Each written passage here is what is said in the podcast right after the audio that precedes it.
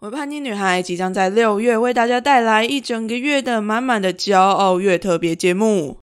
这次的骄傲月特别节目总共分成四个主要的 part，分别是 LGBTQ+ Podcaster 来现身、生命故事与性少数、同志运动的推手，以及与拉子们聊族群。如果大家想要知道更多详细的节目内容，可以到维叛逆女孩的粉砖或者是 IG 查看。另外，想要跟大家分享的是一个交月的前导活动，它叫做解锁彩虹格言。只要你在 First Story 上面抖内给维叛逆女孩骄傲月两百五十块，你就可以解锁一集专属于你的彩虹格言。你可以在一到三十中选一个你自己最喜欢的数字，Conny 就会在那一天的节目内容中，刻制化一段彩虹格言的内容送给你哦。你想要在骄傲月的节目上面出现吗？或者是想要提出你的彩虹宣言呢？还是只是想要赞助 Conny 发声？都欢迎大家一起来解锁彩虹格言。本次的前导活动直到五月二十五号截止，我总要留一点时间来后置吧。不管如何，Conny 都在线上等你哦，一起来解锁吧！期待你的出现。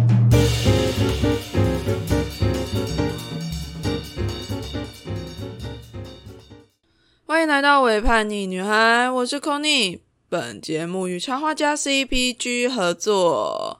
在这期节目的一开始，要先来向 CPG 献上万分感谢。在去年我刚开始做节目的时候，我就邀请 CPG 一起来和我合作。我原本没有抱着太多的期望，说，诶，这个合作会是什么样子。然后也没有想到说这个合作竟然能够走这么远，我们就这样每周一集，每周一话哦，每周可能不止一集啦，反正就是这样子一路走来，做了那么多的事情，也非常感谢 CPG，每次都能够超厉害的，在听完了我的 podcast 之后，就帮我克制化出来了和这个 podcast 内容有关系的封面图。真心觉得神乎其技啊！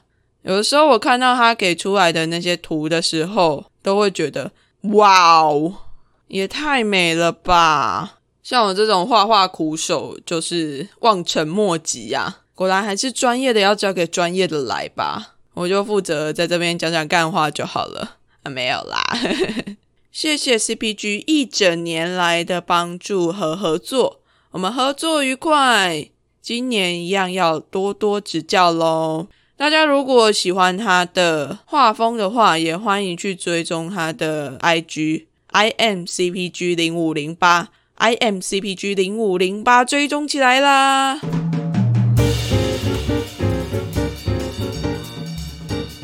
大家欢迎来到二零二二年的第一集。同时，这一集也是《伪叛逆女孩》满一周年的一集哦！谢谢大家陪着《伪叛逆女孩》走过了这一整年。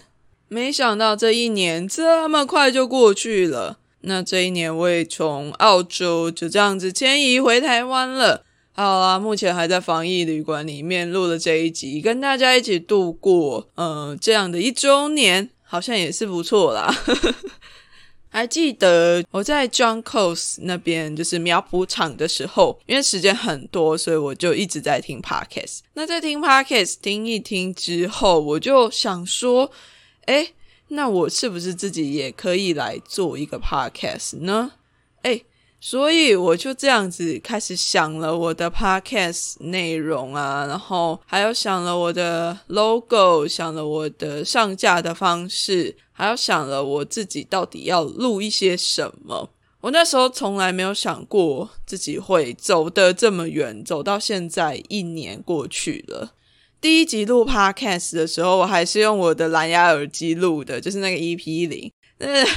声音有点可怕，大家如果在收听的时候，可以稍微的感觉一下之前跟现在的那个音质的差别，还有我自己说话的流畅度。就是第一次录音的时候，我还写了很多的稿，诶基本上我就是在照稿念啊，就会想很多很多很多的内容，然后想说我要怎么样排来让听众能够清楚一点的知道我自己想要说的是什么。不不过我也慢慢的就是让自己放松下来一点，因为一开始我在录音的时候非常的紧张，诶，我就会觉得说啊，我讲这些有人要听吗？我觉得可能是很多的创作者都会有这样子的担心，或者是这样子的感觉，会很怕说自己说出来的内容不是大家想要听的。但是我自己可能同时也是一个比较自我中心的人，虽然也有这种担心其他人会不会不想听的 那种想法出现，但是我还是非常坚持的一直在做我自己想要做的事情。可是。就会红的比较没有那么快啦，也不要，因为 Podcast 是一个比较难直接跟听众有互动的一个平台，所以有的时候我都会觉得我自己好像活在自己的世界里面，然后一直讲，一直讲，一直尝试着要把自己的东西传递出去。我觉得我自己也在这样子的过程中，不断的重复的在确认我想要说出来的东西，借着这样一次一次的讲出来，我觉得讲出来对我来讲好像也不是一件很困难的事情，更困难的事情是把这些东西分享给其他人。我指的就是把自己的节目推荐给其他人呐，就是在推荐的时候，我还是会觉得很害羞、很害怕，然后就会觉得说，哎，我讲这什么鬼东西啊？大家好像做的都比我好，哎，这样子持续不断的质疑，其实还是会在创作的时候出现在我的内心里面。我想很多的创作者应该都会遇到这样子的困难跟内心的煎熬吧。如果你也是创作者，然后你也有这样子的共鸣，你可以跟我一起讨论，说不定我们可以成立一个什么自救会，我们就彼此互相鼓励，然后大家一起撑下去这样子。但我觉得会让我一直持续想要创作下去的原因，是因为。一来就是我真的觉得我自己会想要有一个平台，是让我自己的声音，又或者是让一些比较少数，不论是性少数，又或者是相对弱势的群体，能够有一个地方来发声，或者是我自己也可以帮他们发声。那另外一个支持我继续下去的动力，就是还是持续有一些听众来给我还蛮多的回馈。虽然可能大家没有到那么踊跃啦，就是也不太会私讯，也不太会去 Apple Podcast 留言。可是我觉得有的时候，在我创作很低潮的时候，总是会收到一些讯息，他可能会告诉我说：“谢谢你为什么群体发声。”又或者是说：“看到你勇敢站出来，也让我更勇敢了。”就是每当收到这样子的回应的时候，都会让我觉得说，OK，那我又有动力能够继续做下去了。因为我觉得作为叛逆女孩的这个 podcast 的初衷，一直都是希望能够让大家有更多的勇气和被支持的感觉，然后去冲破一些社会的框架，活出你自己想要的样子。所以我们就这样一路的走过来，我自己也讲了很多很多我自己身上发生的故事，讲到我都觉得天呐，我自己真的是还有什么故事可以说吗？有时候单口主持的节目就会这样子，有点嗯，如果不是为了要传递知识的话，其实有时候单口主持会蛮消耗的，就你会讲到自己不知道讲什么，而且你又没有其他人能够跟你一起互动。所以我觉得可能有时候也是因为这样，才会有人觉得说听我讲话会很想睡觉吧？啊，点就困难啊，阿伯你自己来啊，没有啦，不能这样呛听众。好啦，在这一年的时间，我叛逆女孩除了讲自己的故事之外，也在三月的那个时候开始了一个新的计划——男人堆中的女人第一弹。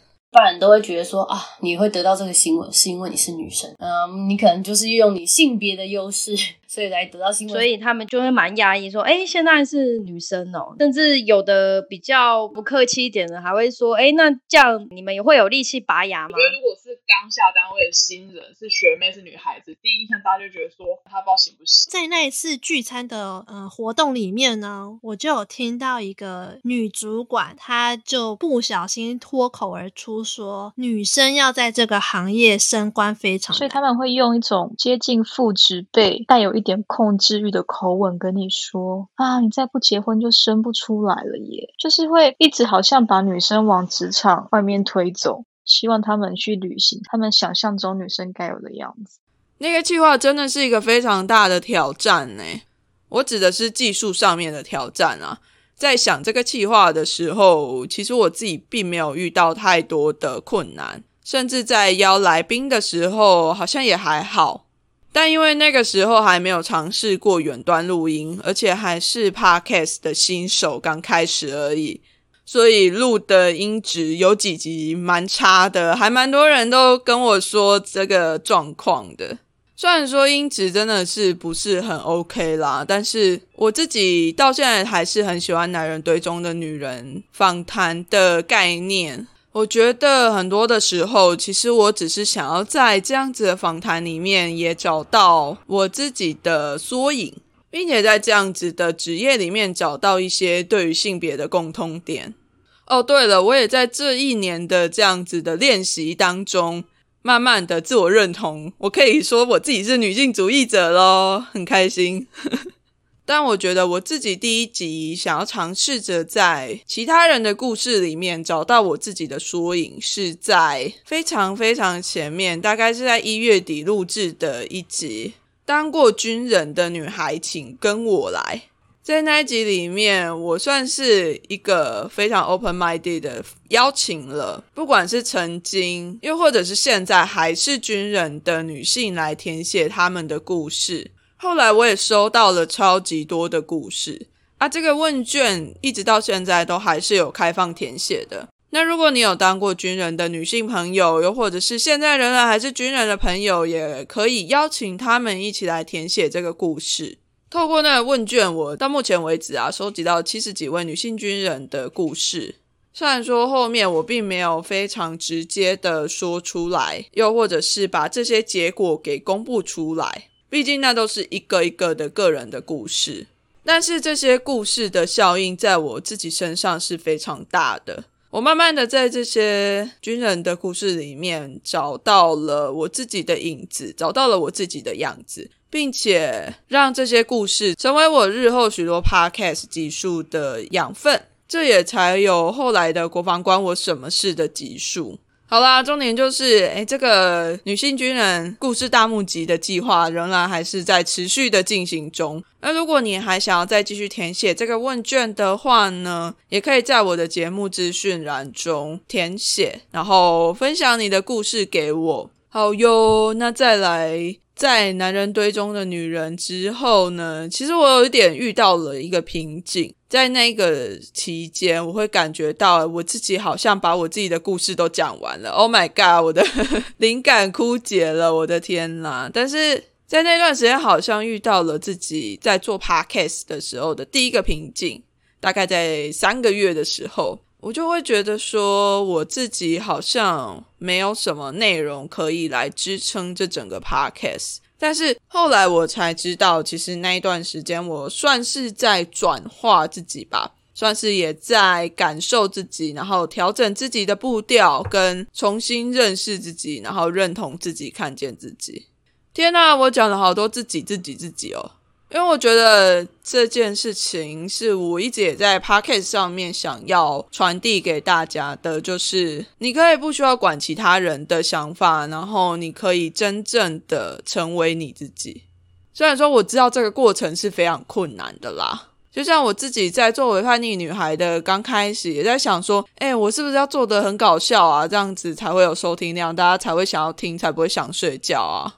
但后来在这样子做的过程当中，我就会发现，OK，当我自己在谈论很多东西的时候，我是会比较严肃，然后会比较正式的去看待他们，然后我会很认真的想要去感觉，想要去说出一些什么。在这样制作的过程当中，我就会发现说。OK，好，我自己的本质好像不是搞笑，好像不是讲很辛辣的话，好像不是跟着时事前进，在非常快的步调中，我好像不是那种能够好好的跟随着潮流走的人。我反而觉得自己比较像是一团亮亮的、暖暖的光。所以一年之后，我会觉得。虽然我节目名称叫做《伪叛逆女孩》，但是整个基调是温柔的，是用很温柔的方式在冲撞着这个框架。你可能以为温柔是没有力量的，但事实上温柔也是一种力量。好啦，阿丽亚家讲了那么多，再还 再来后来到底又做了些什么？后来又做了台语性别小剧场跟国防关我什么事啊？当然中间还是有录了很多很多不一样的单集啦。但是我自己比较喜欢的是把东西整理起来，然后变成一整个 set，是不是感觉起来听起来比较厉害一点？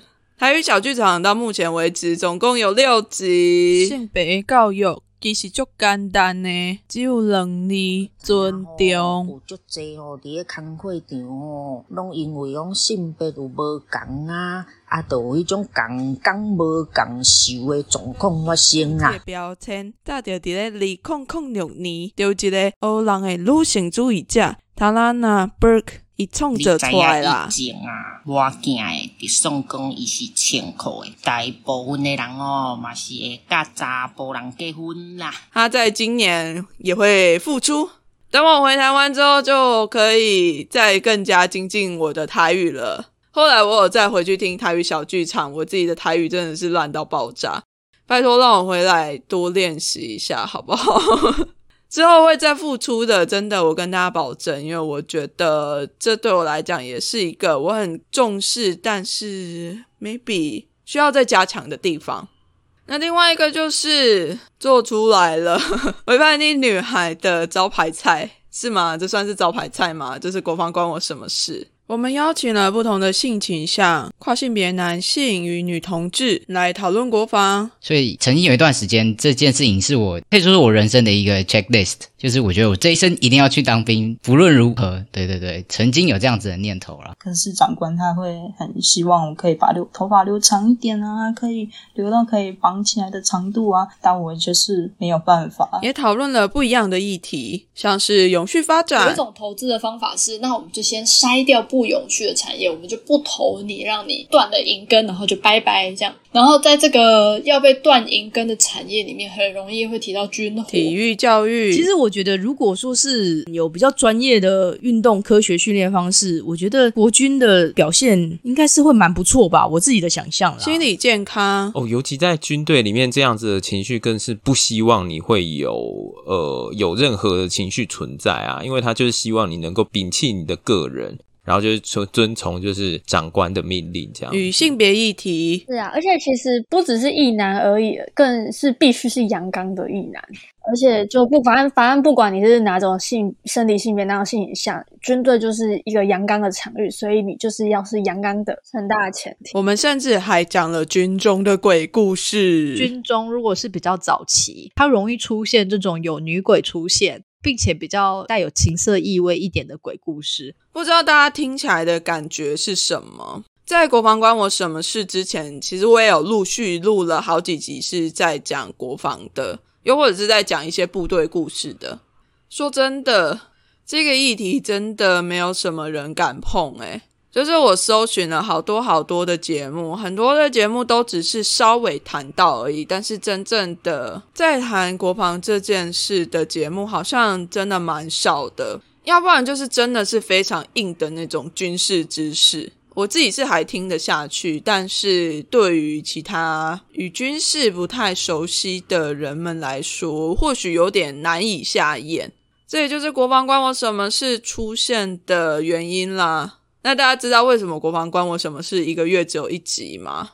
那就是因为 这东西实在是太难谈了，而且我根本就找不到什么来宾，也不是找不到什么来宾呐，就是他需要耗费我比平常更多的精力来制作，而且每一次在录国防关我什么事之前，我都会非常的紧张，因为就算我自己已经有八年的部队经验了。在讨论国防这件事的时候，仍然会感觉到非常的不足。我甚至没有办法觉得说自己是一个军事专家或者是什么的。